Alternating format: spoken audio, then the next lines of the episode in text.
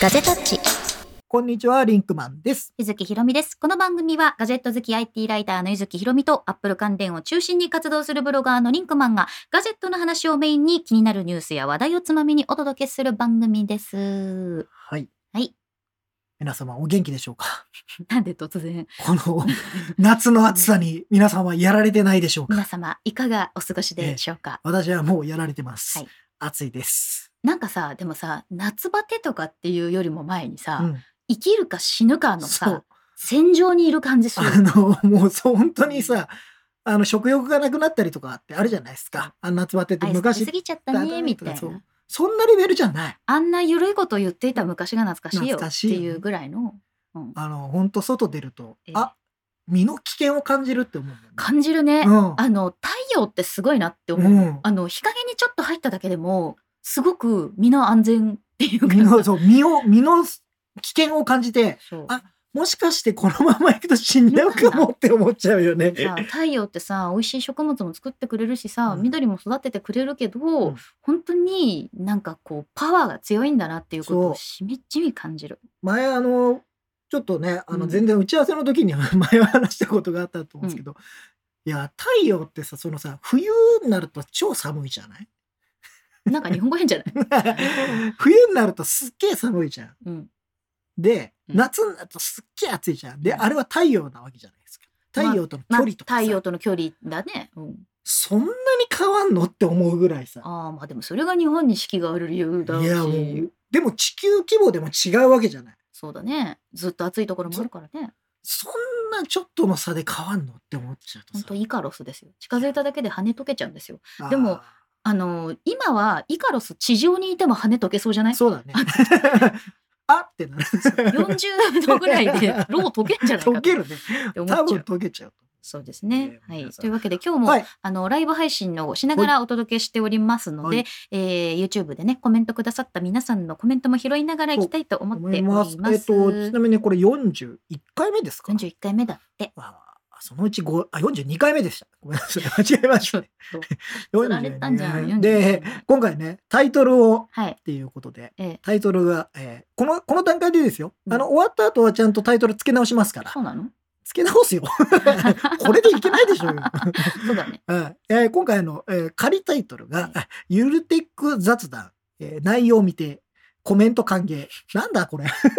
なんかさ、そのさ、あの、コメント歓迎内容見て、なんか、ロム推奨みたいな。そうね、本当インターネット老人会だけどさ、え言葉の書き方がーね、か書き方がこれ、あの、タイトルとしては全くええそぐわないものとなりますが、えーまあ、今までちょっと2回ぐらい、あの、うんちゃんとね、テック系の話をしようと思って、ね。まあがっつりがっつえり、ちゃんとタイトルは決めてってやったんだけど、まあ、ちょっと今日はゆるく。まあ、息抜きもいいじゃんっていうまあ、前回しかも、あと、この配信の前に、えー金、先週の金曜日って十何日でしたっけ？よん？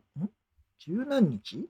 うん。まあ、先週の金曜日です先週の金曜日ですよ。14うん日にですね、あの、マッコー宝鑑定団のダンボさんと、えー松村太郎さんを迎えて、結構がっつり、本当に真面目にね、話をしたので。さ、真面目にを超えて、逆にもうここだけでしかない情報が多て大丈夫っていや、いうぐらいだ本当結構すごい話で、ちょうどあと、フォートナイトの問題が出てたこともあってう、ん。あのーまあ、それも急遽入れてう、ん。結構深い話できて、まだね、白熱してますから。白熱してますよ。ええフォートナイト結構大変ですよ、あれもち。ろん、まあ、フォートナイトだけの問題じゃなくなくなっるてしまったんですよね。からアンリアルエンジンっていうさ、うんあれがエピックゲーム、エピックが持ってるやつがさ、あれまで凍結されて、かアカウントが凍結されちゃうと、そうそうそうあの、ダメになっちゃうまあ、。 Unity じゃないけどなんかねそういうね、あるから。他のデベロッパーの皆さんにも影響がされるっていうことなんでちょっと早く収束してほしいなとはね、もうなんかユーザーのことをね、えーうんなんかどうどっちにせよね、あの保護していただきたいなと思いながらはい。思っておりますが。でまあ今日はうん。ゆるテックなんですけどちょっと最初にねはい。 Apple Watch の話がございまして、ああ。えー私あの Engadget 日本版で、はい。 Apple Watch の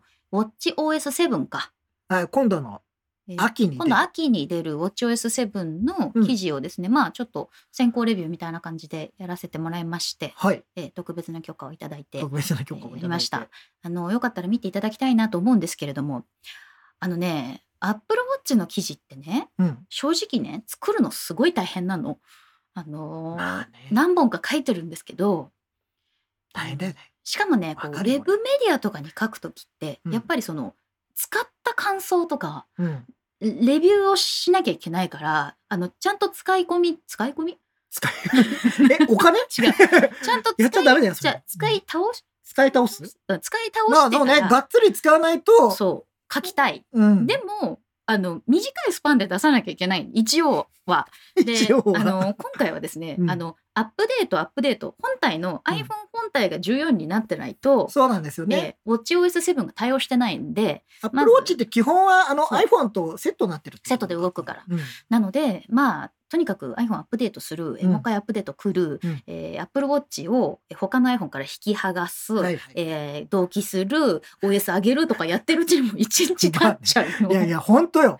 あれは大変な作業ですよ。そうなの。なんか、なんかさ、あれやっぱもうアプローチ単体ってわけにはまあなかなかいかないからね、そこら辺が解決できないんだけど、そうパブリック、あ、ちなみに、ウォッチ OS がパブリックベータ、はいパブリックベータです。はいはい。パブリックベータになったのが今回初めてなんですよ。そう。今までは、えっと、iPad と、うん iPadOS と iOS と tvOS はプレパブリックベータっていうのが出てたんですけど、ウォッチ OS 出てなかったんですよね。そうでこのパブリックベータっていうのは開発者の人以外にもまあ開かれた、そうです、えー、とベータ版でみんなテストすることができるんだけれども、えー、と皆さんは契約上画面とかスクリーンショットを外に出しちゃいけないっていうことになっておりますので。はい、出しちゃいけない。皆さんね、はい。もし、あの、やって、あの、入れてる方は全然いいんですが、えー出さないようにね。はい出さないようにしましょうね。ね。でねそのアップルウォッチの話なんですけど今回のさうん。アップデートのさ、うん。見どころがまあ睡眠、うん。あと手洗い、うん。あと,、えー、とアクティビティがフィットネスになったフフィットネススですこれさ寝なきゃいけない洗わなきゃいけない動かなきゃいけないじゃない？そうだね。そうだね。もやることいっぱいあんね。あるじゃんでうんしかもさ、睡眠のログが取れるんですけど、うんアップルウォッチをつけたまま一日寝てみましたじゃさちょっとスクリーンショットわびしいじゃない？というか、まあ、それ本当にただ撮っただけだよ、ね。そうそうそう。で、本田さんとか1週間寝たりとかしてて素晴らしいなと思ったんだけど私もギリギリ3日ですよ。その アップデートに結構時間がかかっちゃってさ。3日間しかなかった。まあでも、ほら、1日よりかはやっぱね。そうそう、うん。で完全に私の睡眠周期をこううん。カミングアウトするって私4時半に寝て10時半に起きるんです大体。ダメな人だね。そう。だけど大体9時半には起きちゃうのね。うん。一回持ってみる。あの、だからあれですよね。あの、サムネイルの絵がですね、そう9時36 6分。に 起きてる。起きてる。やっぱ起きてるんだね。であれもうん寝てる間のウォッチは暗くなってて、うん。あの本当電気が切れたみたいな状態になってる。でそれをこうなんかねこう見ようとするとっていう記事なんですけどそれをやるためにはさあのタイマーで起こされる前に起きてスクリーンショット撮ったり写真撮らなきゃいけないじゃん。寝坊しちゃいけないんだね。そうなんかさあの寝起きドッキリを自分で撮ってるみたいな なんかあのモーニングモーニングルあーティンモーニングルーティンだ。はーって言いながら、あ、あ、さスクショ撮んなきゃ。みたいなどう？モーニングルーティンとしてどう？朝起きてスクリーンショット撮るっていうさ いや、なんかそういう意味では、ライターの朝、朝はそんな朝から始まるんじゃないですか。ライターはねスクショをすぐ撮ってしまう病っていうのにかかってあるある。あの、ちょっとおかしな画面が出たの。まずスクショっていうの。地震速報来たらスクショ撮るそうそうそう。ダメだ。逃げなさい。逃げなさいあ、身の確保、安全をしなさい。みたいなねあの感じになるわけですよ。であの記事をね見てくださった方もいると思いますけれども、私あの記事のためにダンスを踊りましたよそりゃ。踊ったんだね。だっていや、まあダンスメイン、メインの一つだからね。だってダンスっていう項目で踊ったっていうログを取らなきゃいけないじゃない？でしかもあのカロリー計算ができるというか、カロリー消費がわかるからちょっと割と激しいやつをさ、うあのん短い時間でやりたいじゃん。そうね。そうでもあの昼間外に出ててできなくて夜中の0時ぐらいから リビングで 一人で踊ってさ家族はどうして急になんか声かけられなかったかもしれないよね。あのそうだからもうねそれを踊ったりですとか、うん。まああの手洗いを頑張ってやったりですとか、まあ、手洗いのところは本当にスクリーンショットちょっと撮ったぐらいなんですけどね。そ手洗いは、あの、手洗いをするとうん、カウントダウンがするカウントダウンが始まるっていうのは、うん。まあ記事にも書いてありますけれども、あの終わるとねあのご苦労様っていうちょっと上からちょっと上から、ご苦労様。ご苦労様アプローチはだいたいちょい上からなんだよでも。ね絶対にあれはアップルウォッチの翻訳をしている方が、えー言語に忠実にやりすぎてああ、そうね。ちょっとダンをご苦労様とかよくやったとかって言われると なんか、うん。まあいやそうだけどさ。ちょいちょい上から目線で煽ってくるじゃん、アップルウォッチって。まだ時間ありますよとかさ。まだ違いますよ。やらないの？みたいやらないんですか？みたいな。昨日の今日はこれぐらい動けてました。昨日は残念でしたねってこの間言われた 残念ってなんだよとすっごいさ、インギン無礼な秘書がいるみたいな感じするんそうそうそう。だよ。なんかこう、イギリスのもうさそう羊みたいな人にもうちょっとこっちにやる気を促すような さあれないかねって思ってそうね、なんだよね。うん、不思議な感じではあるけどそうなんですよ。はい、コメントいただいております。はいベッタ君、あ、ダンスを見たいです。そう。それでさ、ダンスについてはさダンスについてはさ、ちょっとまあガジェタッチで実はまあ。ウォッチ OS7 が出たらさうんあのいわゆる堂々とレビューができるじゃないですか。言い方はあれです言い方あれですね。言い方はあれですけど、まあでも、それはあの要は許か、されてるね、誰誰がやったっていいんですそうそうそうそう。その時に踊る会っていう話になってましてまあだからもうで実際ほらやっぱそれを見てこんな風にやるうんとそうこういう動きをするよみたいなのをさ。そうよやるんでまあ動画でやってるんだったら。うん踊ろうよっていう よ。話になってでリンクマンに踊ろうよって言ったらさなんか俺は踊れないって言うそう俺は踊れないよ。でだってリンクマン DJ やってたんでしょ？って言ったらん。なんか俺は踊る方じゃない踊らせる方だって。何なの？かっこいいね。何？ローランドなの？って思ってふと出た言葉がかっこいいもんね。何それ？ハッシュタグつけようと俺は踊る方じゃない俺は踊らせる方それださ言った後すっげえ恥ずかしくなった なんだよそれ。あーなんか何ちょっ俺と俺か俺以外かみたいな感じになって。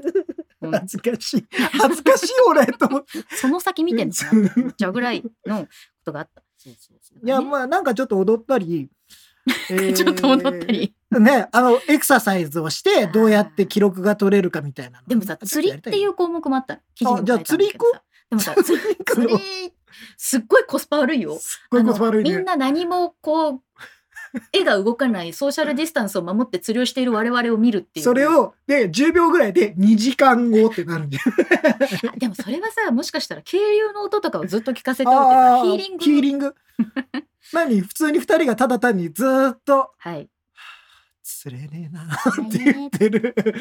釣れ釣れよ。缶釣り、缶釣り行きたい。缶釣りあ缶で釣り場とかでそれ釣れば1時間に1回ぐらいはニジマスは釣れるよきっああじゃあそれを回しとけばなんとかなんかそれ、うん。その気になるとニジマスを釣ろう。はい。コメントいただいております、えーマッサンさん。デベロッパー版使,、ま、使ってますが新レンズの設定が開けるようになりました。でもアクティベートできません。そう。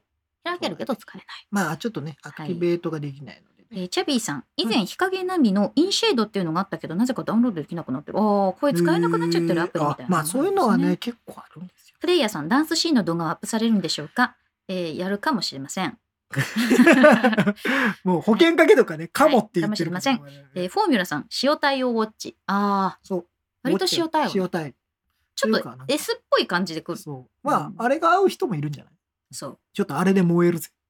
あれでちょっと M な M な M な感感じで。俺はちょっと、俺はちょっとイラッとしちゃうんだけどね。でも私思ったのほらアップルウォッチってさ、うんあの基本的には友達同士でつながってアクティビティを見たりできるじゃん、できるね。うんあれやった方がいいんだよねきっとねまあだからみ、あれで競争心を煽るわけじゃないですか。そうそうそうそれでなんか多分0時の手前にみんなすごい運動するようになるんだよ 急に追い上げでね。急な追い。い上げでほら、あと1時間ですよみたいな感じになればさ、そんなやるよね。でみんな0時近くにものすごい疲れていく いいいんじゃない？よく寝れるんじゃない？そしたら。えープレイヤーさん戸田夏子さんがサイバーパンク映画の翻訳をしたらそんな感じになるかもですね。でもさナイトライダーのキットってちょっとイラッとするよね。そうね、うん。ちょっとさ秘書だけど秘書的な感じだけどさ、うん。なんかちょっと憎まれそうそうそうそう。までいかないけどなんかやっぱりさそう。まあいわゆる対等に喋ってるっていう、何やってるんですか？あなたみたいなじ感じのことを言うじゃん。うん言う。ナイトライダーのキットわかる？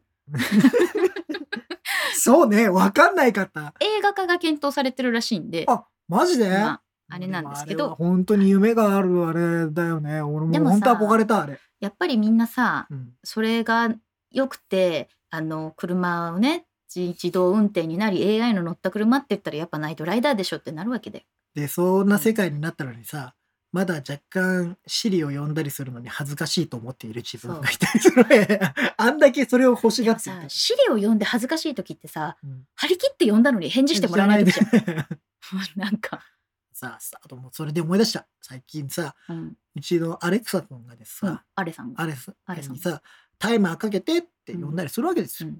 でタイマーかけるかけてくれる。そこまではちゃんとよかった。お行儀よくやってくれる。のよよくやってくれた。あのアラームが鳴るじゃないですか。はい。でアラーム鳴ったから「アレクサ止めて」っつってもほぼ止まらないね。アレクサは止まらない。あいつあいつ何なんだよっつって2回くらい言うとやっと止めてくれるんだけどあ。あのあのさマイクの感度が悪いとかだったらわかるの、うん単純に。そしたら最初のうん。アラームを設定する時もおかしくなきゃいけないじゃない。うん。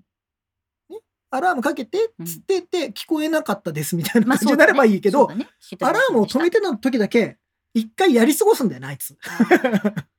ちょっと聞こえなかったふり聞こえなかっったふりして、え？え？つって、なんすか？みたいな。まだ鳴らしてんの、アラームを。それでもさ 朝起きにくい人にさこう配慮してくれたらいいよね私アレクサでタイマーつけるのやめたのよその朝のアラーム。ああ、朝のね。あれさ止めてって言って寝ちゃうんだ。あの 自分も止まんのね。そうそうそう。そう。あでも OK でもちゃんと聞くんだ聞こえんだね。聞ける聞けるけど。なんか、だからナチュラルに喋るにうん。はどっちがいいかみたいなことになったんだろうね。はい、フォーミュラさんがねさっきのキット KITT は Night Industries 2000で Night 2000あええあ、そそう全然知らなかっ小学校3た。年生ぐらいだったからね。うん。ねえよかったあの、ナイトライダーと、あの、なんだっけ、ナイトライダーがやっぱり一番ああいうのでは、ね。あと特攻野郎 A チームかな。それもうガジェットの話じゃない？いないけど、ないけど、好きだった好きなんだ洋ドラだよね。そうそうそう。いう話で言うとバックトゥザフューチャーとかでしょ。まあそうだけど、はい。そうだけど、なんかそういうの。えー、ベータ君、 Alexa はアラームをスケジュールできるのでできるので重宝しています。私ね、あのー自粛中にうん12時と17時にアラームをつけてた。はい。で、12時のアラームは iPhone につけてて、うん17時のアラームは Alexa に入れてたのね。はいはい。でも最初17時にするか18時にするか悩んで、うんプログラムを組むときに、えっと18時になったら18時ですって喋るうん。コマンドを作った。はいはいはい。18時ですって喋らせ自分でテキストを入れて18時になったら18時ですって急に喋らせるようにしたんだけどそれのプログラムのタイトルを17時ですにしちゃったの。わかる？これ。だからアレクサはうわー18時ですって言ってるのに私の iPhone の通知には17時ってくるっていうね。もう、え、うんどっち？っていう。カオス。カオス。そこを間違えるとさ、そうでもなんか根本が間違えてる。設定がめんどくさくてそのままになってて17時ですって来たら18時っていう謎のコマンドが私の中でできまだした。からあれですよ、あの、ゆずきさんと、あの、一緒にいるとですね、12時、お昼の12時になると急にアラームが鳴るっていう。そう。それをね、なんかみんなが覚え始めてて、あ、なると12時だよそう、あ、って。12時だ。そろそろランチの時間？でみんなが言い始めるっていうね。あれは外で鳴ると迷惑だと思って。フリーランスには大事なんよ。まあ時間のね管理っていうね結構ね、うん大事なんですよあれもねそうなんです。すぐね夜になっちゃうから気をつけと 本当だよもう違う。なんか、一応さ、なんかこれ、私の中では、うんあの、時間の区切りがないと、うんその自粛中は分からなくなるよねっていうことで、うん大体みんながお仕事が終わるぐらいの時間ってあなるとあそしたらちょっとあんまりほら連絡取っちゃまずいからね、そうそう。あとは一応こっからはもうオフだよってみんなが、うん、会社員の皆さんがね、リモートワークしてる皆さんが感じられる時間かなっていうことにしといたんですよ我々すぐあのね夜中にでも連絡をしてしまう癖が悪い癖があるのでねあるね。あのフリーランス同士だと結構いろいろあるけどある。まあ4時半まではデイタイムなんでね。だからダメなんだよなそんなこと言ってるからダメなんだよそれでですよお。そういえば今日重大発表が1個あった。え俺聞いてないよ 絶対知ってるよ。この間の取材の話。ああそうですねこれはもう言っまだね、あの、言っていいって言われてるんだけど、うん私たちがまだ言ってない言ってないです。で、あはいの、実ははい、取材に行きました。この間も本当に久々でしたね、取材に。久しぶりに取材に行って、久しぶりにインタビューをしました。はい。で、それが、えフリックとの合同企画合同企画です。ねフリッて、A 出版うんのフリック、電子書籍のフリックうんとガジェタッチで取材をしたんですけれども、なんと、その相手が。桃梅ですよ。ね、桃梅。桃梅。我々のポッドキャスト、えー聞いている方はもうご存知かと思いますが、えーゆずきさんがね、えー見つけまして、見つけましてってか、まあ、そうそう。あの、我々の中ではですよ。ええ我々の中で見つけまして、あの、すぐにですね、僕らの仲間内の、えーチャットにですね、これを見ろと、うん。いうのが送られてきたの。これやばいぞ。やばいとっつって、えで、え僕らもハマってですね、うん。僕もそうですけど、うん。いや、もう、もうめ面白いよね、っていううん。話をして、あの、ポッドキャストでも、えー話させてもらったと思うんで。す。でしかもね、我々のリスナーの方も、あの、見ましたみたいなね、あの、ツイートをしてくれたりとかいそうのもあって、で、まあなんか、ひょんなことからはい。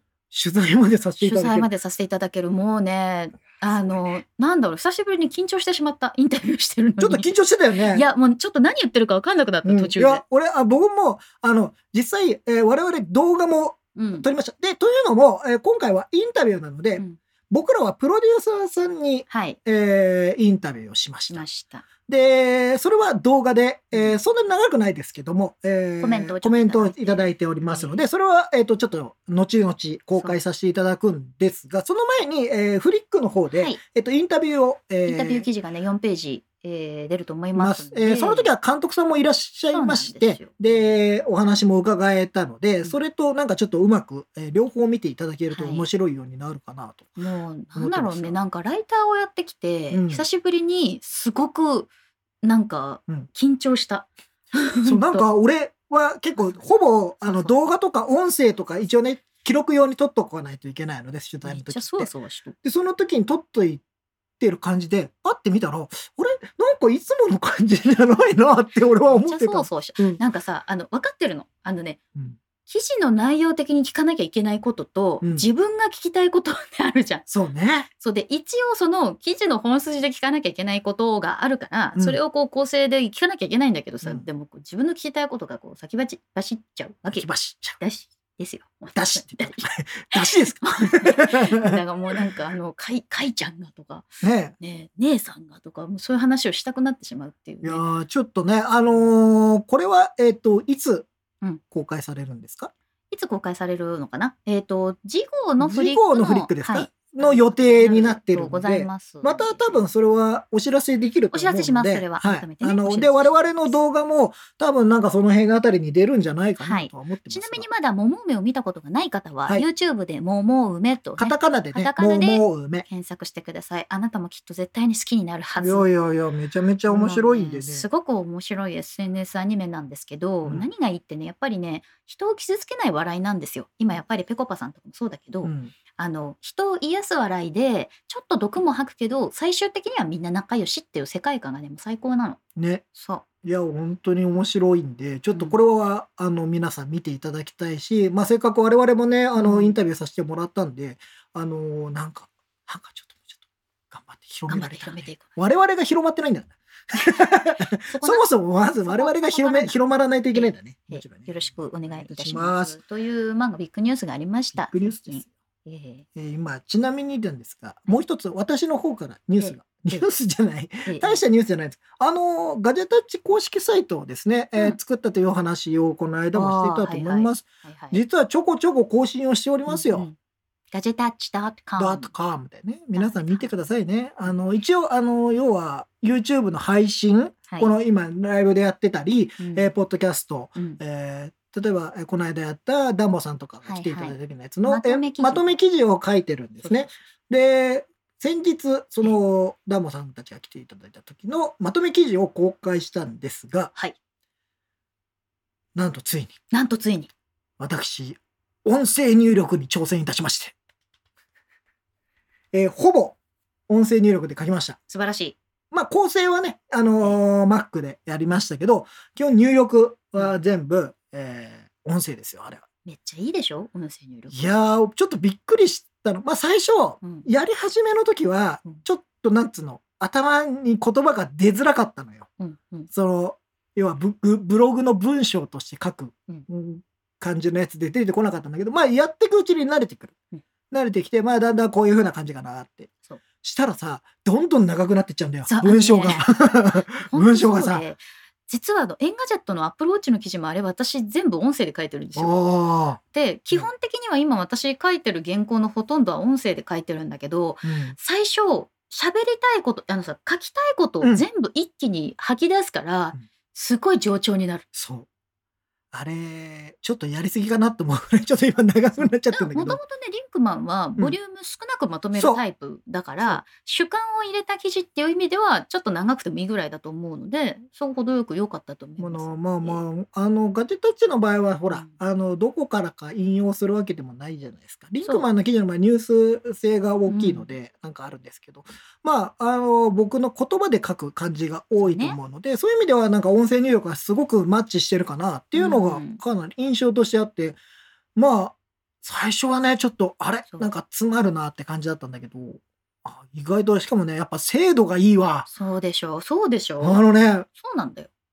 ほぼ、まあ、8割、9割そのまんまでいけるかな。であとね、うんあのスペルとかもうん割と直してくれる、うん。だからあの案外手で書くよりもミスが少ないこでとがある。あとね最初はなんか変換間違ってるんだけど、うん。あの喋っていくうちにそっちが直ってくるの。のそう。そうあ後ろの文脈からしてこうですね。こうですねみたいなのがあるからそれはよくできてるなと思って。で今ねコメントいただいたら発音の練習にもなりますかね滑舌とかってありますけど。でもね意外とね滑舌気にしなくても普通にあの喋ってて拾ってくれたりします。結構ボソボソ言っても意外と拾ってくれますよ。でうん私ちょっとツイッターにも前に書いたんですけど、うんあの寝っ転がりながらベッドの横にこうついてるあのそれこそ TT アームみたいな感じでついてる あれに対してこう座椅子とかでゴロゴロしながらこう喋って記事を書いてるっていうのが私のね日々の営業スタイルでございます。だからうん傍から見たら仕事してねえなって タイプってことですね。ちょっと入院中みたいな感じになってるんだけどね。もうね最近結構ねもうね、うんあんまり椅子に座ってない記事の時それある。うん。フリックで書いてるか音声入力で書いてるかなんですけど。意。外とそれでいけちゃうっちゃいけちゃうんですよ、あの今リモートワークだからこれ本当チャンスだと思うんですけどあのねい音声入力をしたことのない人にもすごくおすすめしたいのはうん、メール。ああメールとあとまあちょっと、まあ、 Slack とかでさうん、あの相手に説明したいとかはいはいあとは何かを受けてこういうお話でしたけどこういうことではいかがでしょうかみたいなのあるじゃない。うん。あれさ喋ってて自分が目の前にいたら構成せずに喋るじゃん。調べるねなるほどそういうことですね。でではこの場合はいかがでしょうかうんこれを音声で入れた方が絶対に早いし、えっとね、文章が優しくなる。うんまあねうんあの要は喋るってさ相手にそのまんま言うってことはあのトゲトゲはなかなかしないよね。しなくなるんですよね。でなんかちょっと言いにくいことを伝えなきゃいけないとかも、あの本当に申し訳ないんですけれどもっていう感情を込めて言っているうちに文章がまる まろやかになっていくんで、まろやかそう。そうね。なのよ。にだからあの、うん。結構俺もまあなかなか手をつけるまでうん。時間がかかりましたがそう。音声入力を本気でやろうみたいなとこまでは、でもねやってみるとああこれはこれで全然ありだしちょっと、えーキーボードでやるよりもあの確かに文章の感じが変わってるかなっていう感じもした。でそれはそれで新しい発見なので自分の中で、なんか今ね手洗い明のさん音声構成のやり方ありますかっていうのあったんですけど私ね構成はさすがに、えー、と目視または印刷をして、えー、と iPad とか MacBook で見てます。主に iPad で見てるんですけど、であの固有名詞の入力が減って朗読のような喋りになるって今書いてくださってる方もいらっしゃるんですけど、うん。えーとね、固有名詞の間違いは最後にテキストエディターで一斉置換とかしちゃう、うん。私は。であの最終的に手を入れるんですよ。うん、入れますよね。うん、入れるんだけど、それまでに何書こうかなとかどういうふうに書こうかなって考えてるよりはもう喋り始めちゃった方が後々楽っていうだけの話で。それはでも思った。うんまずちょっとバッて喋ってしまってはい、でまああこの文章いらねえなって後で消すんですよ。そうそうそうでそれはややりました今回もこの,、うんあのガジェタッチの記事でもやったんですけそどあであと、まあ、間違いで、うん最初僕もあのやったとそばから間違いが気になるから直してたりしたんですけど、うんこれまあいいや後で全部直せばいいやと思ってそうなの。うん、もう読み直すからどうせと思ってで、えーそこからはまず喋っちゃってうんでその後に僕は Mac に送って Mac でバーッと、あのまあいわゆるちょっと構成みたいな形をやってうんで出したと。なんです。だからね、音声入力いいと思います。今、スワンさん、うん本体で入力するよりも AirPods で音声入力した方が正確な気がします。ああ、そうなのね AirPods もね、ここのあのマイクの性能すごくいいんで。すごくいいからね。うん、なんかそれもありだと思います。いいとまあ、思います Apple Watch とかでもね、できいやますかーでもね本当ねあのおすすめしますよ。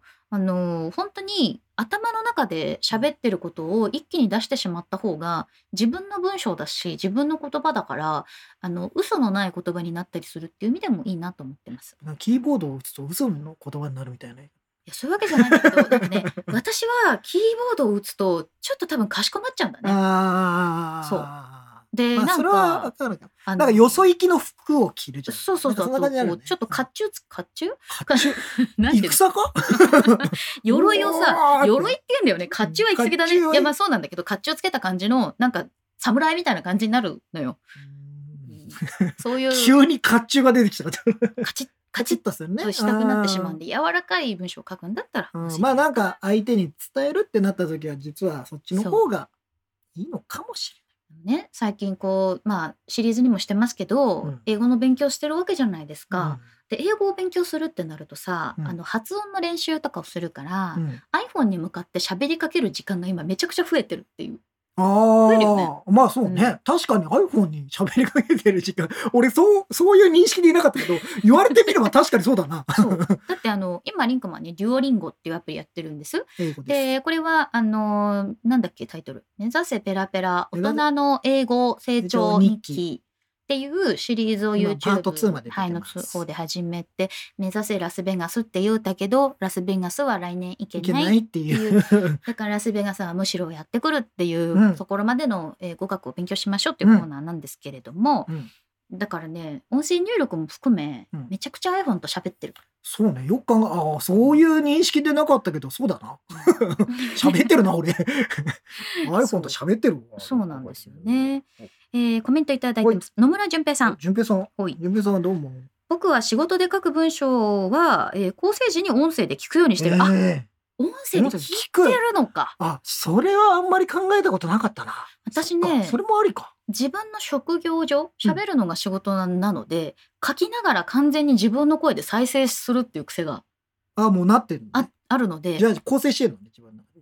というかね自分の声で聞いてるんですけど私それちょっとダメなところがあって、うん自分のテンポの読み方になってるから文章にしたら急にきつくなったりとかすることがあったりとか。なるほどね。体言止めが多用できちゃったりっていうのがあるんですけど書いたものを音声で聞くっていうのはいいね。そうするとちょっと客観性が出るかもねう。んかもしれませなんるね。えー、タイラーさんかな？酔っ払ってる時にシリが聞き取れなくなったら飲むのやめるああ、それはでもね。ちょっとろれつ回ってないですよあともう、アップローチが言ってることが分かんなくなる。アッそれはそれはもうねよ何言ってんだ？それはねよね。そんな飲んじゃダメですよ。はい。はい。手洗焼きのさんがナイスパいただきました。えまたナイス。パーチャットありがとうございます、いつも申し訳ありません。本当にありがとうございます。はい。えー文房具図さん年齢柄スマホ慣れしていない画面が打つのが好きでない人に音声入力の方法を教えてあげたことがありますでもそっちの方が直感的かもね。そう。やっぱりさ、うん。あの、やっぱね、あの、画面を見なきゃいけないじゃない？そうそうでそう。あの、まあ、僕のちょっと先輩ぐらいになってくると、だんだん老眼がとか言って始めてくる人多いから、だからそういう意味では音声入力でやった、やるっていうのは一つね、解決策。みんな一応喋れるじゃん。そうそうそうそう、うんだからねあの音声入力は、うんまあもしかしたら本当にその音声で今こうビデオ通話とかすごく普通になってきたし、だからそのそういう音声を何かデバイスに投げかけるっていうのがこれからのやっぱりスタンダードになるかなっていう気がする。まあ、やっぱそれは一つのキーワードなんだね、多分ね。音声。まあ、一番、なんか分かりやすいというか。そうなんまあ、ですよ直ね感的に頭に浮かんだものがそのまま出せるっていうのはあるかもしれないですよね。でもあとはねそのあアップルウォッチの、うんえー、と話で前してたベアっていうアプリが、ベアえー音声入力でメモが取れるのアップルウォッチで。言ってましたね。やっぱりねでまあそのベアのアプリをアップルウォッチで起動してそこに音声入力すると思いついたこととかをメモしておけるんですよ。それはそのまま同期されるってことね。そううんだから、まあちょっと歩きながらメモ取れないまあ歩きスマホ対策にもなりますね。メモ取りながらね。こうやって？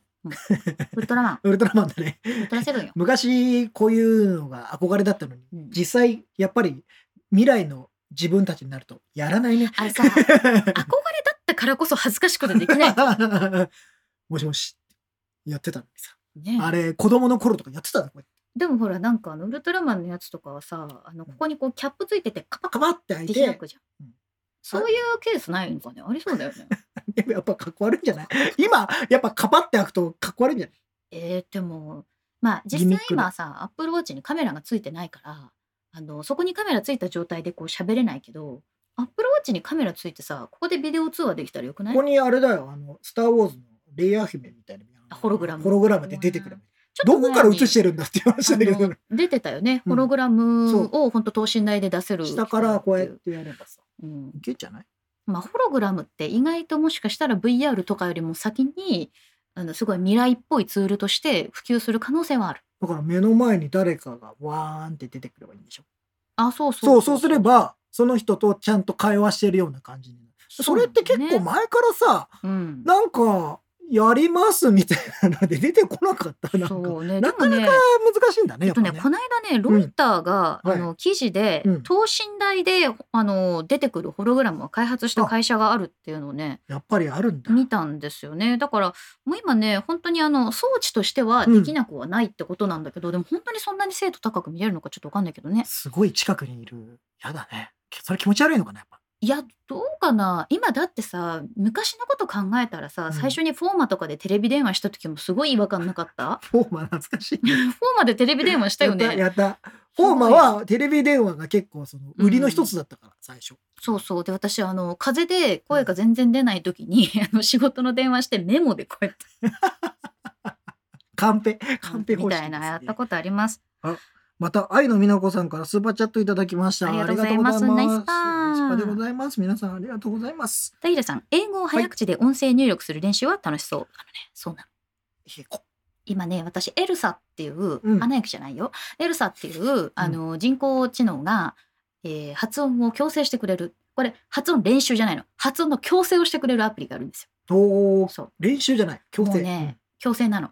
あなたの TH の発音がダメとか。うんああ、結構がっつり言うそう。であの一応上級者モードと初級モードがあって上級者モードにするとめちゃめちゃ採点が厳しい。うーん、もうネイティブじゃないと全然許してくれないい A とか O とかの発音がここは O になってるとか青 A と E のは反対だとか。青。だから発音記号を見てちゃんと喋ったりしないともう完全に間違えるみたいなもうね、発音記号を見てもいまだになどうやって喋ってるかわかんないんですよ。発音記号覚えてないのね。発音記号覚えてないから。そう。っていうのがこれどうやって。言えばいいんだろう。でもね今本当にそうなんですよ。その英語であの端末に向かって喋りかけてそれが分かってくれれば、まあまあネイティブにも通じるだろうということだと思うんでねまだ先は長い。俺まだそんなレベルいってないの。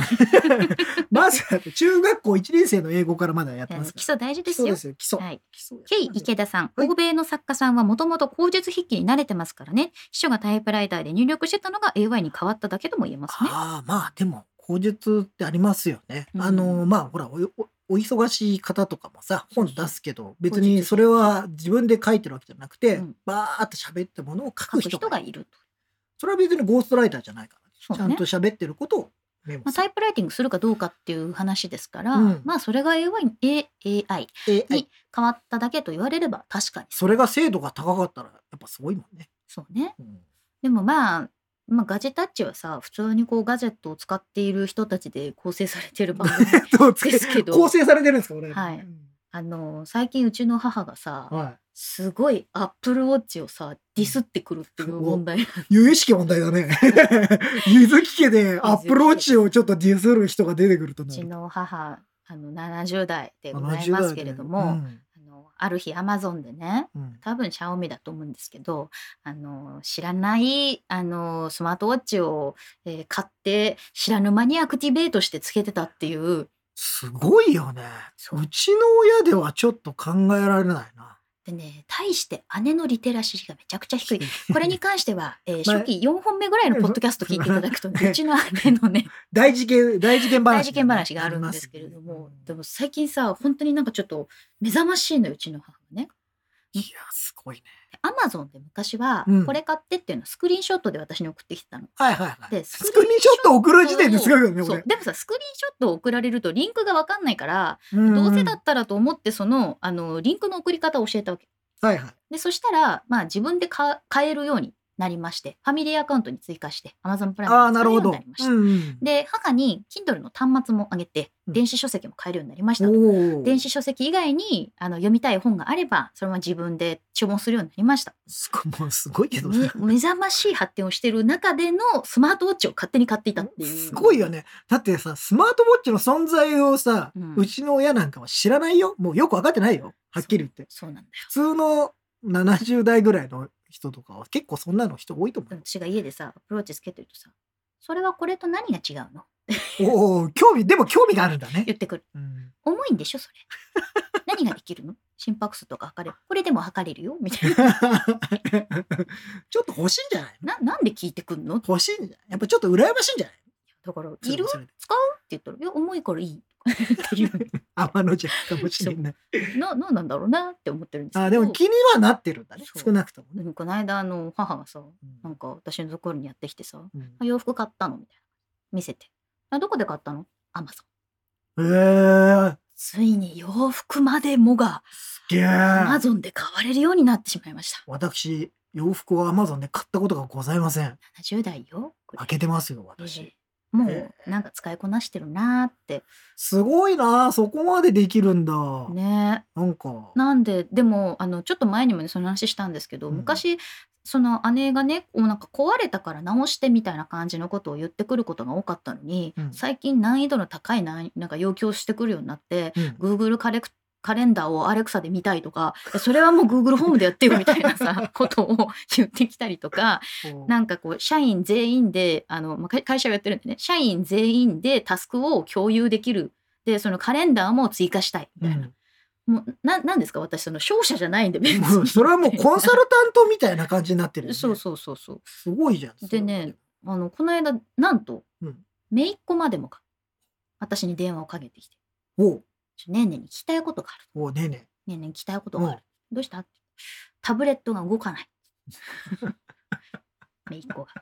めいっ子何歳ですか？姪っ子今な7 8歳 ?8 8歳ぐらい歳ぐらい。だったと思うおあ4人いるんで年齢がなんかバラバラになってますけど だったと思ううん。で聞いてきてでなんかあのそれねちょっとあのこの話まあこの話いいと思うんですけど、うん。えっと使わなくなった某学習塾のタブレットを。えっとただの Android 端末に戻してあ、それをじゃあ。そう Google プレイで、まあ、Google スターからいろんなこう学習用のアプリを落としてあげてるっはいはいはい。ていうのがありましてね。でまあみっこがあの電話かけてきてあのそれのなんか分かんなくなったって言ってでなんか姉に説明してもらおうと思ってさ「うん。ちょっとママいる?」って言ったら「ママは近くにいない」と。ただ動かないと思ったらねえねだと思って私に電話をかけてくるっていう。直電だ。サポートセンターだサポートセンターに。サポートセンターに、えあ、動かないから、これはサポートセンター行きだなってなったのね。でなんかちょっと後で、大人じゃあママが手空いたら電話してっていう話をしたらさあの一人でうちに訪ねてまいりましてタブレット持って。サポートセンターまで来ちゃったんだじゃ直してあ。あ、まあ家近いって言ってましたね。そうそう、ね直してっつってやってきた。サポートセンターに来ました。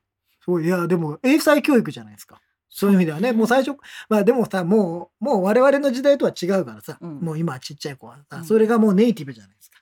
タブレットがあったりとか、そういうのがネイティブな状態だからさ、ね。早めにそういうのはやっといた方がいいやね、確かにね。そうなんです。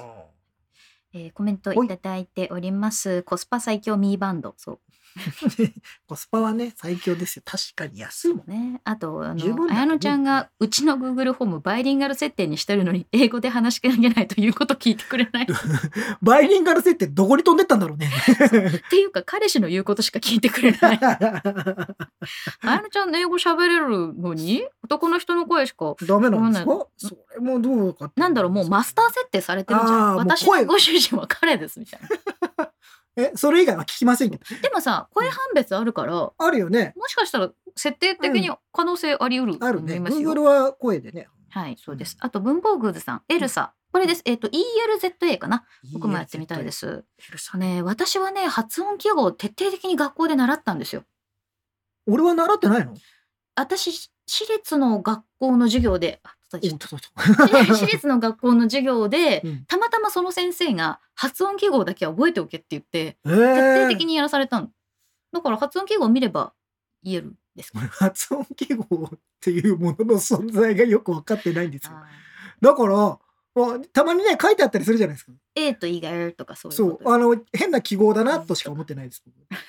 あの記号はなんだねと思ってますけどそうそれがないとねわからないんですね。ということで皆さんぜひエルサやってみてくださいエル。サをやってみればいいエルサいいと思います。僕はまだいかないです愛の美奈子さん、ううんちの親80歳ですが、iPad 使って Amazon や楽天市場などを使って通販しています。えー、すごいえーいやー自分もなんか年を取ったらそういう人になりたいなまあでもさ、少なくとも、いや、じゃじゃその、その年、時のうんものをちゃんと使えるようになっていなんかみんな。が VR で会社に出社するような時代に、うんいや VR ヘッドマウントディスプレイなんて私は分かんなくてみたいなことそう、言わずに、新しいものを常になんか使えるような、あの、年の取り方をしたいな。自動運転車なんて怖くて乗れないわみたいな。じゃなくて、自動運転でいいじゃんななん私の頃はね、つって。ビジョン S っつってねっつって。ソニーの出てきたばっかだったんだ。つっていう話にならないように、単純になんか面白がって生きてきても、80代でもすごいですね。いいですね80歳でっていうのはすごいですよね。そうなんですよ。はい。突撃できるめいっ子さんはジャーナリストになりそう。あまあかもしれない確かにね。そうやってあの行動力があるっていうのは結構大事なことです。そうね。はありまさすね。えー、豊さん10年以上前に幕張のイベントで本当の裸眼で見れる 3D ホログラムがあって地球儀サイズを映し出すのに、確か畳12畳ぐらいの巨大装置でそっちにびっくりした。ああ、なるほどね。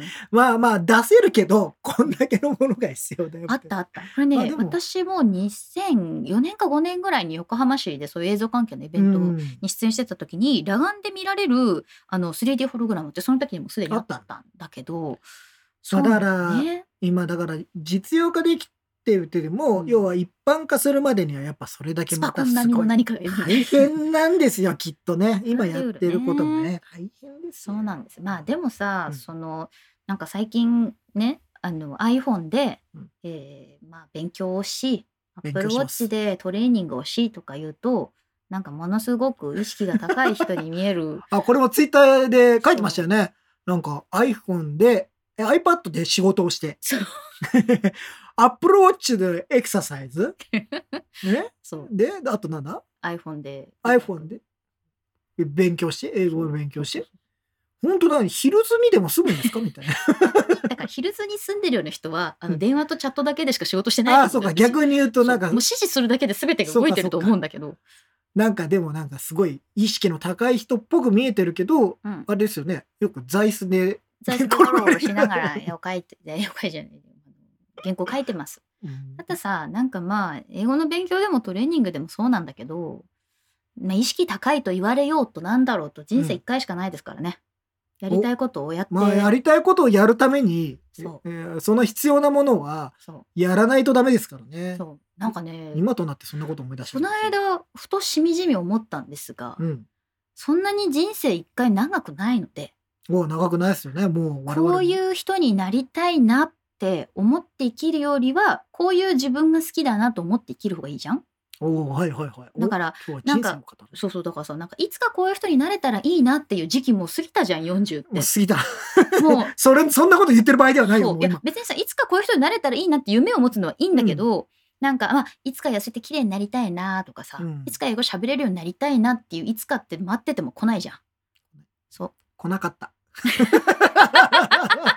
今までの人生で今までの来なかった。人生で来なかったよ、俺。待ってても待ってたんだけど。だいぶ待ってたんだけど、来なかったんだよ。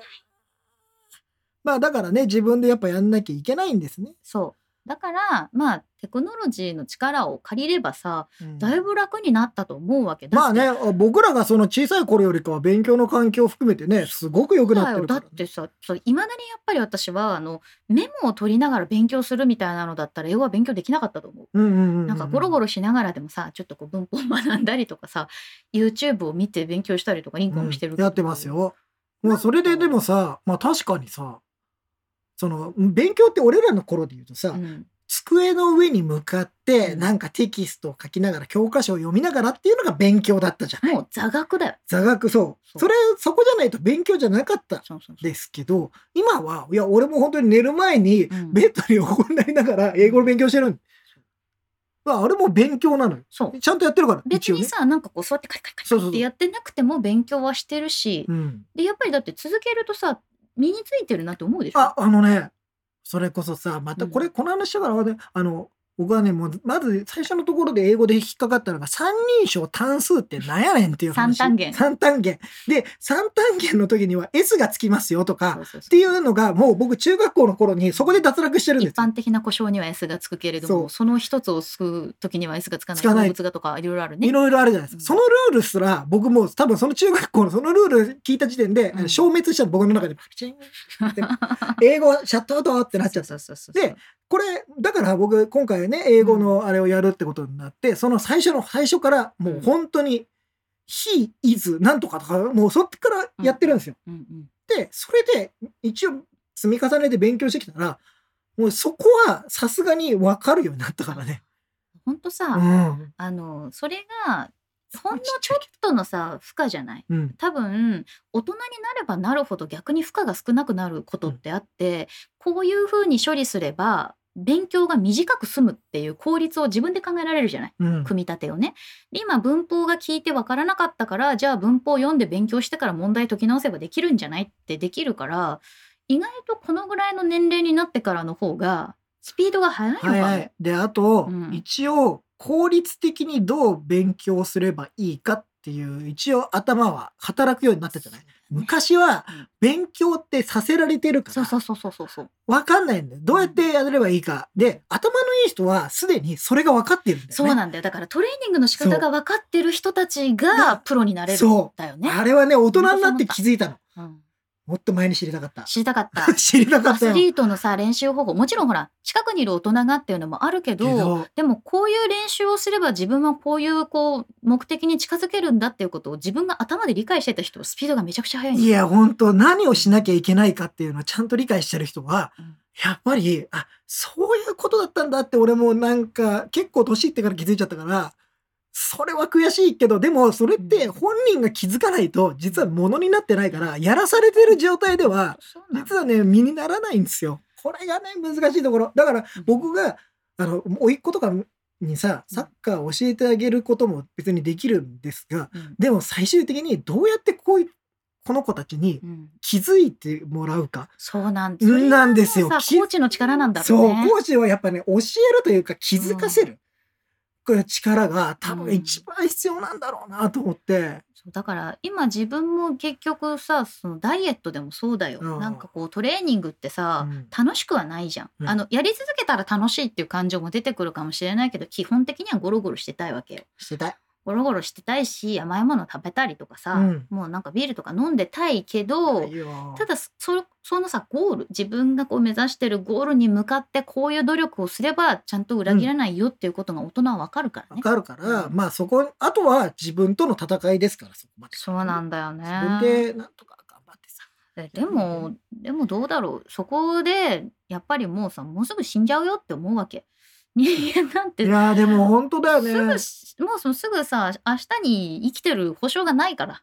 保証がないし、まあ少なくとも我々40になったので、はい。まあ下手するとね、普通に生きてても折り返してる可能性があるわけですから、折り返してる、もし折り返してたらですよ、うん、やべえってなるじゃないですか。やっぱり、やっぱり時間どんどんね、なくなっていくわけですから、うん。やりたいことにどんどんフォーカスしてって、やらないといけないと思いますよ。なんかまあ私のね周りの大人の人たちで本当70になってもまあうちの母もそうだけど新しいことにチャレンジしたりとかさでまあお仕事してる人でも新しい連載を始めてみましたとかプログラム勉強したいですっていうそういう姿とかを見てるとやっぱりそうなりたいって思うじゃない。うん。うん、いや、そうでありたいなと思って。だってねできないことを言い訳するのは簡単ですからね。そうそうそうそう。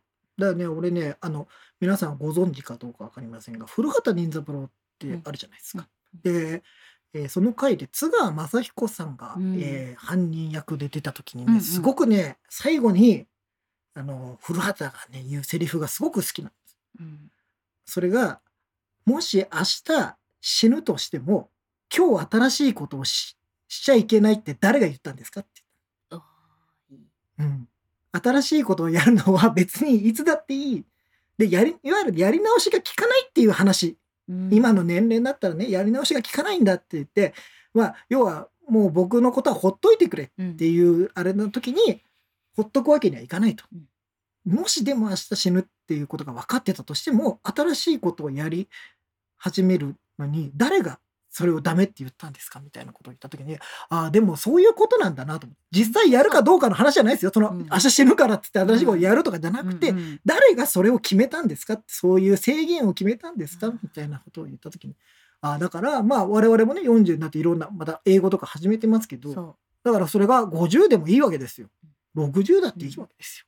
新しいことやり始めるああと思ってね。それはねちょっと僕すごい好きなことそうね私あの2 5 6ぐらいの時かな。なんかふと気づいた瞬間があってさ自分はこういう性格だからとか、うん。自分はこういうタイプだから、うん。こうだって思い込んでたことがあって、うん。でもそれをね私いつからそう思うようになったんだろうってふと考えたのよ。うんうんでそしたら私はこういう性格でこういうタイプだからって思ったのが14歳ぐらいの時早いね。そう、まあ、いやその その時ぐらいにうん。そう思っちゃったきっかけがなんかあったわけよ。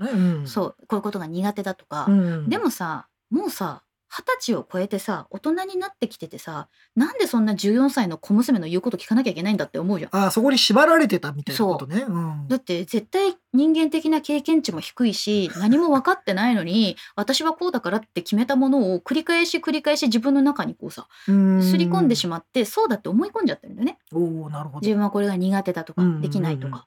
でもよくよく考えたら今の自分はできるかもしれないっていうことにその時気づきですね。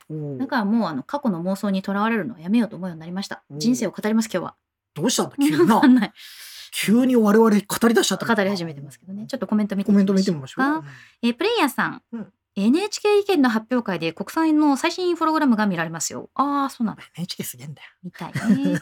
えー、愛の美奈子さん、うん iPad Pro とデジカメだけで仕事します。それは、すげえ。あの、さっきの80代のお母様の話かな？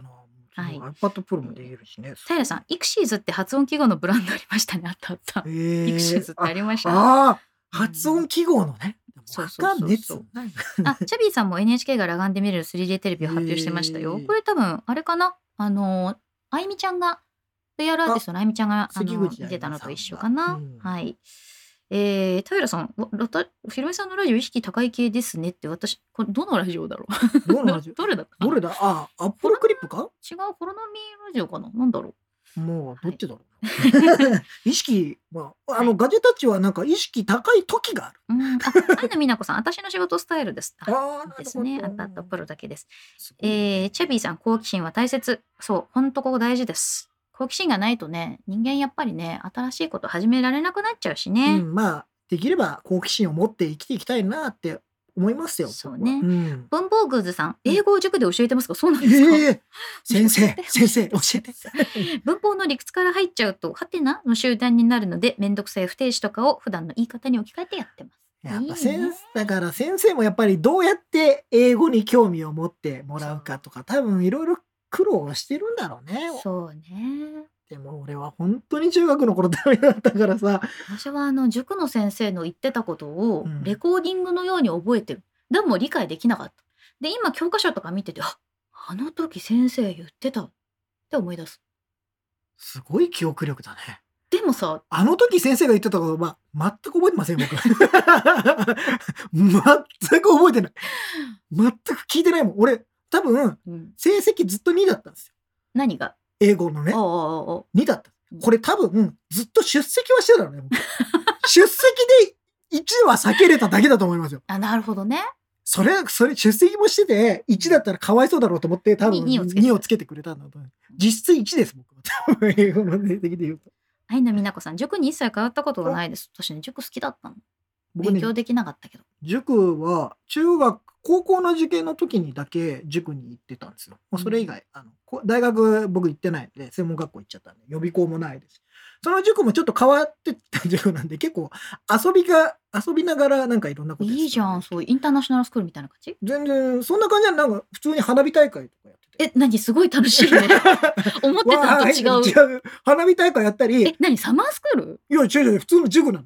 え、何学習塾なんだけどだけど夏になると、あの、まあ、いろいろ学年いっぱいいるじゃないですか。うんそのうんそれみんなで公園に行って花火大会です。え、すごいいいね。で、さらになんか、あの、こう何ヶ月かに一回みんなで、うんあの、ジュースとかお菓子とか買って、みんなではいなんかワイワイワイワイはやったりしていいでもそういう学習環境だったら勉強したくなるもんね。でもそのおかげで、うんあの高校受験はちゃんとしましたよ。その先生のおかげで。いいところに入れた。うん。で月謝も安かったのすごい。すごい。じゃあでなんか先生一人でやってたところです信念があってやってる学習塾だったんだね。すごくいい先生だった。なんか。うん。そこはもうすごく感謝してる。なんか。私はね、公文をずっとやってたんですよ。うん。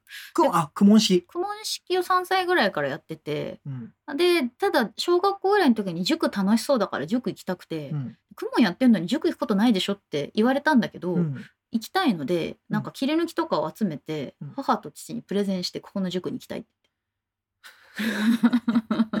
すごいね。うん。プレゼンなんかしたことない？もちろん。で友達とさ一緒に通う人とかもさ集めてきて、このみんなでとりあえず夏期講習に行きたいからこれだけのお金がかかるんですけれどみたいな。すげえなお金かかるなんて俺全然考えたことなかった。だってやっぱり月謝とかも必要じゃん。い必要だけどさ俺そんなもうお金の概念なんてその時でバカだからさ。や概念ないんだけど、うん。一応プレゼンには必要かなみたいすごいね。な謎の。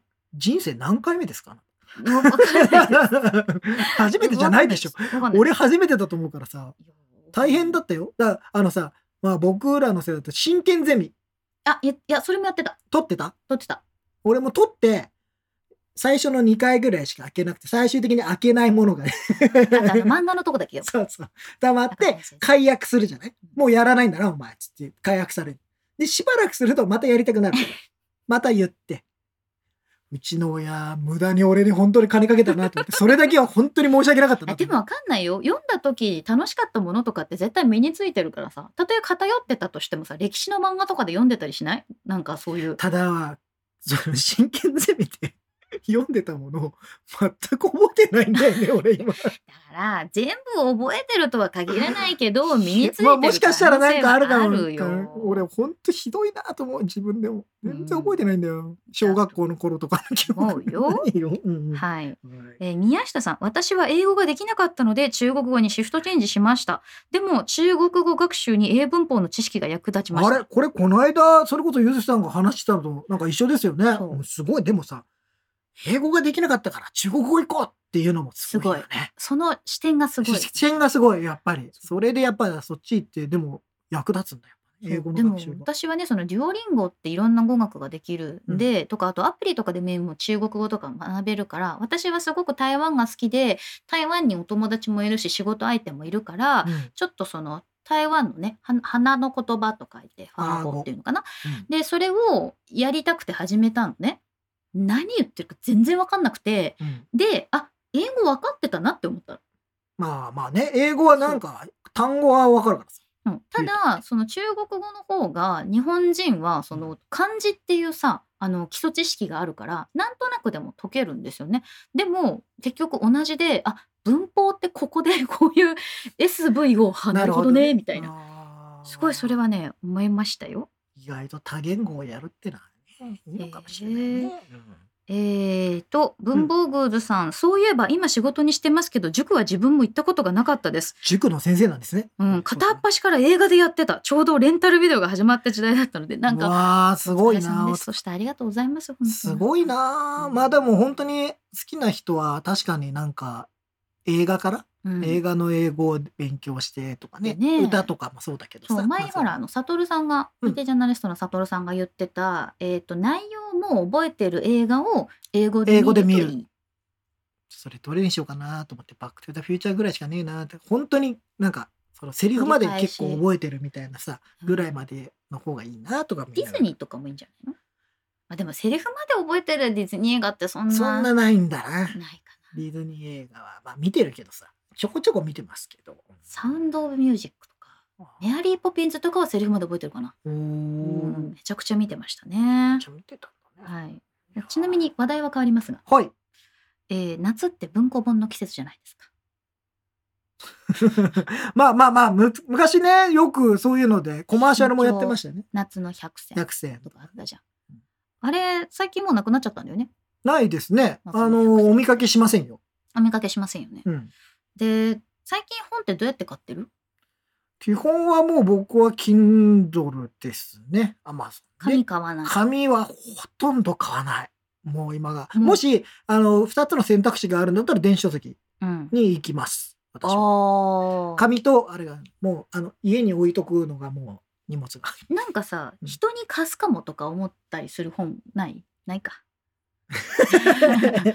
あの、失礼じゃないかな。いや、今のは失礼。貸すってあんまないかなと。ああ、でもさ、昔はあったよね。でもこの本面白いか。ら読みなよって、うん一回ぐらいあったと思う。これあー友達から結構読んで面白かった本を人にあげちゃうんですよああ。げちゃうんですか。で人にあげて自分は電子書籍で買い直したりとかするんだけどああ、なるほどね。そうそうそういう教養ができないからさあああ、そうね。本貸し借りみたいなのはできなくなったね。なんかそういうのでね。でもやっぱり今検本していただくことも多いわけですよねあー知り合いのライターさんとかに、はいでも検本って電子書籍では来ないじゃない本物の本できますね。紙で来る、でも紙で来た方がこの本面白かったからっておすすめはしやすい、うーん。物理的にだってなんかさ SNS による時にも表紙が物理でなかったらおすすめってしにくくない？スクショで。そうするとさほらスクショって拡大できちゃうから、うん、あいや、もう表紙だけだったらいいじゃん。拡大してう。んなるほどね。うん。これ面白いですよ。でちなみに、うん。あのなんだろう？ミステリーとかお好きですか？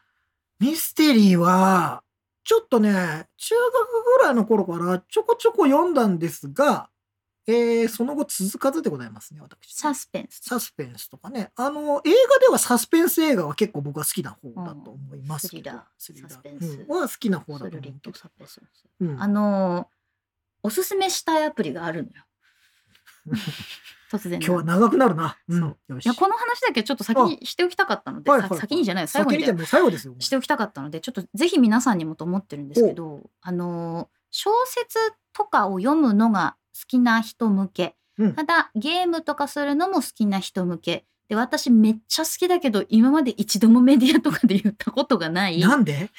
いやなんだろう。私の密かな楽しみだったんですけど、うん。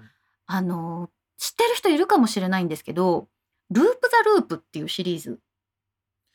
私、存じ上げません。はいみんな今 App Store で LOOP THE LOOP っていうのを検索してみてください。 LOOP THE LOOP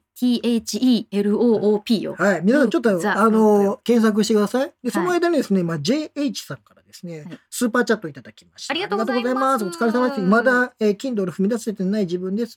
Kindle は、あの、読み出すと、本当楽ですよ。あのね暗いところでも見れるってそいうのがね大事なのよ。うん、そうなんですよ。あー今ね、コメントで、あの、A のみなこさん知ってますってね。知ってる？え ?LTL。私すごく好きでこれ、えっと、パソコンとスマートフォン向けの、うん。えっと、ノベルゲームなんですよ。ノベルゲームね。そうでノベルゲームなんだけど別に選択肢とかがあるわけじゃないんですけどとりあえず読み進めていくっていうことね。そうそうそうその物語が展開されて。今ね、えっと、スイートアマアマプールかな？よくうんアマ役さんとか呼ばれるあのサークルさんがいて、うんで、えっと長編不思議空間ミステリーシリーズって言われてるんですけど、えっとまあ、ここの説明によると何でも手に入るという、うんえー空間を元にした連長編連作不思議空間ミステリーシリーズ。おお、長編？長だ。編連作不思議空間ミステリーシリーズ。でねこれねえー、とアプリごとにうん。1冊2冊みたいに進んでいくんだけど、はいはい。今ね第8話。8話。第あ。1, 8幕か8八幕。幕まで1234の感じってずっとうんあって、であのこのサークルさんの作ってる作品がいくつかあるんだけどこの「ループ・ザ・ループ」っていうシリーズの本編自体は全部無料で見られるんです。であの最初のこの初版のリリースが2009年2月なの。え？そんな前なの？そう。でまああのパソン。コン版もあるからね、うんうんうん。で今アプリ版の方もずっとこのままあの毎年新しい新作が出ているという。で今年の1月に8幕が出てたんだけど私それに気づいてなくて。もうだいぶ前じゃないですか。そう。で最近気づいてあ出てた 出てたみたいな。そう。っていう。でねあの1月ってすごい忙しいからさあのチェックも忘れてしまうんですけど、でなんかね結構その惨劇なんですよ。あの密室サスペンス的なところもあれば、はい。スリラー的な要素もすごく、うんうんあの含んでるし、うん。あのちょっとファンタジックなところもあるのでそういうのが苦手な人は見られないかもしれないんだけど、これが夏の夜長にとてもぴったりな、おえーーものなんですね。だからまあ小説を読むような感じで、なんか夏どうですかってね。そうなんです。でね、うんそのループザループをさ、まああのガジェタチェ .com の方でもこれおすすめですよっていうのを書こうと思ってるんだけど、書いてね。これの話をしたいの誰かと。そうあはいはいはい。共有したい。共有したい、もしあなただったらあの時どうするみたいなことああ、なをるほどね。割と考えさせられるドラマでじゃああれですね。今度、まあ僕読みますから、でもななんかないよネタバレ会みたいなのやる？あネタバレ会やる？それネタバレ会はあれじゃない？ちょっとネタバレしちゃダメだよ。ね、いや、まあだから、あどうだったか？どうだった感想まあもちろんだから、ネタバレを聞きたくない人は、もちろんうん。聞かない方がいいので、うんかそういうの。ループザループ。ぜひ皆さんあのえっとね iOS3G か4の時に結構そのランキングの上位にランキングのトップになったことがあるんですねアプリのね。私それで知ったの。あの無料のノベルであの配信されててで結構ボリュームがあってすごく面白いしうんキャラクター設定もしっかりしてるっていうことで,、ちょっとでこれ映画化とかしないのかなってずっと思ってたら最近あのコミックスになったりとかもしてるみたいです。なるほど。まあアプリから、こうやって実際のものになってくるっていうのもあるねそうアドベンチャーブックとは違うのかあ懐かしいなアドベン。チャーブックってあったね。ね私ルパンのアドベンチャーブック持ってたのあの選択肢でこう、うん。変わっていくっていう。244ページに進む。